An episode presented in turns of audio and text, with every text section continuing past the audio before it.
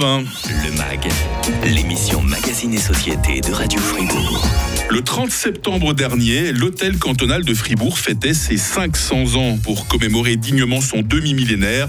La fière bâtisse a reçu deux cadeaux, pas des moindres, hein, une restauration complète et un livre sobrement intitulé euh, L'hôtel cantonal de Fribourg. Cet ouvrage richement illustré de 350 pages a été édité par les biens culturels fribourgeois. Il a été publié euh, sous la direction d'Aloïs Lauper, un collaborateur scientifique à ces biens culturels, et puis Fabien Piton, historien, qui nous fait l'honneur d'être avec nous aujourd'hui euh, sur Radio Fribourg euh, dans le MAC. Bonjour Fabien. Bonjour. Merci de nous rejoindre. Vous répondez à l'invitation de notre historien à nous, qui est aussi avec nous ce matin. Hein, quel plaisir. Bonjour Alain Jacques Tornard. Bonjour Mike et bonjour Fabien, que j'aime beaucoup parce qu'il fait c'est un, un- un de nos historiens les plus prometteurs euh, de sa génération. Deux historiens pour le prix d'un aujourd'hui. Les auditeurs de Radio Fribourg sont donc gâtés. Alors, l'hôtel cantonal de Fribourg a été inauguré euh, le 30 septembre euh, 1522, il y a donc 500 ans. Est-ce que dès le départ, Fabien Piton, nous avons eu cette magnifique bâtisse que nous, que nous connaissons tous aujourd'hui Alors, elle était un peu différente. Euh, il n'y avait pas de corps de garde qui arrivait au XVIIIe siècle. Et puis, il n'y avait pas de tour de l'horloge telle que nous la connaissons aujourd'hui. Euh, mais euh, l'enveloppe extérieure était pratiquement la même, oui. Vous évoquiez euh, la tour de l'horloge, ça tombe bien parce que c'est quand même l'élément architectural qui frappe le plus quand on regarde cet hôtel cantonal. hein, son, son clocher, ses cadrans, ses jacquemart. Vous savez que c'est les automates hein, qui frappent les cloches toutes les heures. Euh, si de nos jours cette horloge est avant tout décorative, elle était vitale hein, pour les habitants du quartier. Elle est aussi quelque part un symbole de pouvoir. Oui, tout à fait. Il y avait trois horloges euh, dans la cité. Celle du Jacquemart, qui était très importante, celle de l'hôtel de ville, et puis une autre qui se trouvait euh, aux Augustins. Et euh, on trouve au 19e, souvent dans les, dans les protocoles, les gens de la Neufville qui se plaignent de ne pas pouvoir lire euh, l'heure sur le cadran qui leur fait face, Ah. parce qu'il était dégradé, il fallait souvent les repeindre. Pourquoi cet emplacement à cet endroit-là? On est à flanc de coteau, on le voit sur des peintures.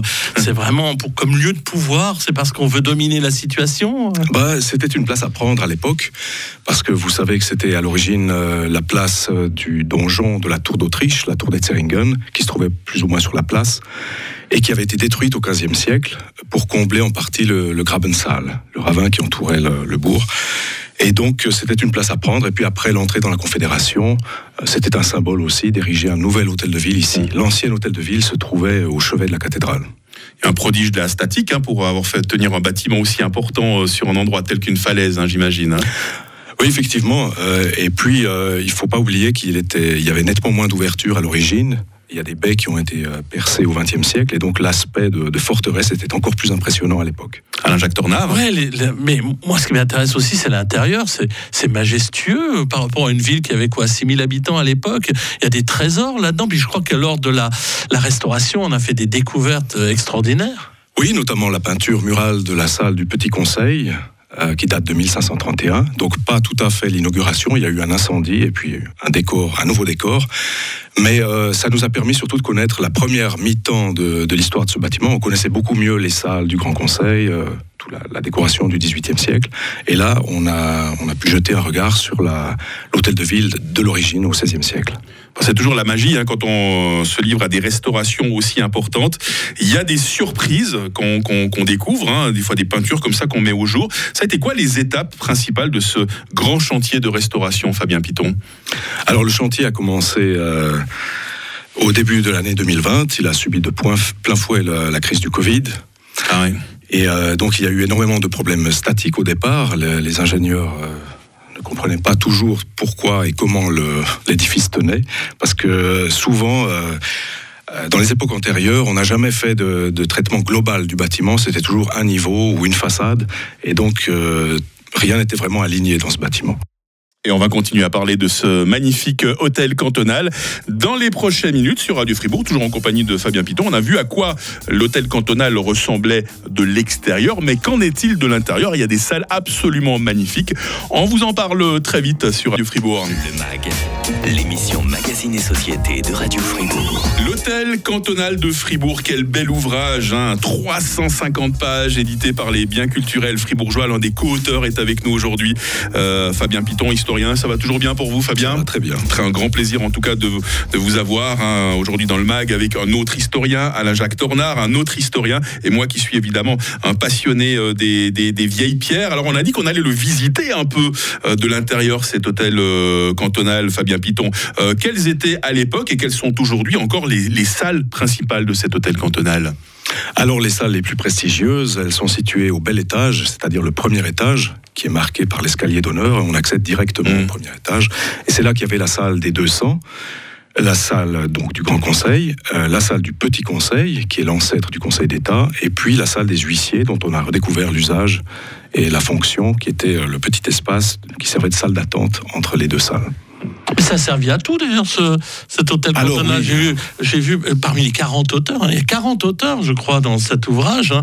Il y a combien de pages? 1000 euh, Euh, 300. Voilà, exactement. ça, ça a été un arsenal, ça a été une prison, euh, Oui, oui, ça a alors, tout connu. Des prisons au XVIIe siècle, au plus fort de la chasse aux sorcières, où on savait plus trop où les mettre. Euh, L'arsenal aussi, qui était important, le, le défensionnal. Donc on entreposait des armes au rez-de-chaussée et dans les sous-sols. Il y a eu aussi un magasin de blé, un magasin de sel, une halle au blé, une halle au grain, c'est-à-dire euh, c'est pas seulement un grenier, c'est aussi une, un lieu d'échange, de commerce, donc une sorte de proto-banque. Mhm. Et puis euh, il y a une caserne avec 40 lits pour des gendarmes, Et j'ai cru comprendre qu'on voulait faire une salle de gymnastique à la fin du 19e siècle. Au rez-de-chaussée, oui. On a abandonné le projet parce que finalement, euh, c'était pas assez haut pour les agrès. Mais il faut bien imaginer que ça aurait peut-être pu incommoder les députés à l'étage au-dessus. Agréé de force. De force. Oh, il est en forme, euh, notre historien Alain Jacques Tornard. Et puis, ce qu'il y avait aussi devant euh, l'hôtel cantonal Fabien Piton, parce qu'on y rendait la justice, et devant, il y avait quelque chose qu'on ne peut plus concevoir aujourd'hui. Il y avait le, le pilori, le carcan, ça avait plusieurs mots euh, différents. C'était un, un- un véritable lieu d'infamie. hein. Oui, alors la place de justice ce n'était pas seulement les salles de conseil, donc il y avait le- l'escalier d'honneur où l'on faisait des proclamations, où l'on donnait des sentences. Et puis il y avait le, effectivement le, le carcan avec le collier de fer et la, et la colonne, où on mettait parfois euh, les personnes avec un écriteau qui expliquait la raison de la condamnation, et puis parfois une mitre aussi grotesque. Et puis euh, le, le pilori à Fribourg, c'est une petite euh, cage, une, la gabiole ou le tourniquet. En allemand, on parle de Trullhüsli. C'est une petite cage qu'on peut faire euh, tourner comme ça, et les Mhm. populations pouvaient s'associer à ces joies de la répression. Et justement, bah, c'est un article qui est de votre plume, Fabien Piton. C'est pour ça que vous connaissez bien euh, ce sujet. Euh, L'hôtel cantonal existe depuis 500 ans. On l'a dit, il a traversé des pans d'histoire très tourmentés. Est-ce qu'il en a gardé des séquelles? Euh, le- heureusement, il n'y a pas eu de, de très grandes euh, contestations. La journée des bâtons s'est bien terminée. 1830 1830, le 2 décembre, donc euh. On fêtera bientôt l'anniversaire. Mhm. Euh, on avait craint euh, des, des scènes, euh, une émeute avec la, la mitraille, et puis finalement tout s'est bien passé, et ça, ça marque la fin de, du privilège du patricien. Moi, j'ai une question à poser. Quand je suis arrivé à Fribourg, on me dit ça, c'est l'hôtel de ville. Ouais. Je, je m'approche et puis je me rends compte que c'est le Parlement. Pour moi, un hôtel de ville, c'est euh, l'hôtel de ville d'une commune. Comment se fait-il qu'on appelle cela l'hôtel de ville? Vaste question. Effectivement, si vous demandez à un fribourgeois euh, lambda, il va vous dire que c'est l'hôtel de ville. Et ça nous arrive aussi, on en parle aussi que, comme l'hôtel de ville. Mmh. Euh, le problème, bon, une maison qui a 500 ans a connu plusieurs appellations au cours des siècles. Au début, on parlait de maison de la justice, parce que c'était aussi l'endroit où l'on rendait la justice. Mais euh, le problème, c'était que euh, c'était une cité-État, donc euh, la ville, ça englobait aussi la ville et les alentours immédiats. Et puis tout le problème vient de la séparation de 1803, où l'on sépare donc la commune et le canton avec euh, l'acte de dotation. Et puis on sépare aussi les bâtiments, qui n'en faisaient qu'un. La conciergerie est devenue la maison de ville, une maison commune. Et puis l'hôtel de ville est devenu l'hôtel du gouvernement ou euh, hôtel cantonal.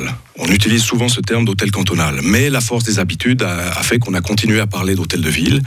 Et puis ce faisant, on s'inscrit dans une typologie européenne euh, bien plus vaste. hein. Les hôtels de ville, chaque ville a son hôtel de ville. Et puis, euh, le- problème, c'est que cette opposition maison de ville, qui est la commune, et hôtel de ville, qui est l'État, c'était pas très satisfaisant. Et donc, à, l'occasion de ce projet, de ce chantier, de cette publication, les autorités ont décidé euh, de l'appeler vraiment hôtel cantonal. L'hôtel cantonal de Fribourg, il fête ses 500 ans plus un an. hein. C'est euh, l'an dernier, le 1er décembre plus précisément, que je recevais Fabien Piton, historien qui est l'un des co-auteurs de ce très bel ouvrage, l'hôtel cantonal de Fribourg, édité par les biens culturels fribourgeois. Merci à un autre historien, Alain-Jacques Tournard, que vous aurez d'ailleurs l'occasion d'entendre pour sa chronique quotidienne dans la prochaine heure sur Radio Fribourg. Demain dans le MAG, école et parents, ce partenariat peut-il être amélioré? Une émission que nous réaliserons en collaboration avec les cafés scientifiques de l'Université de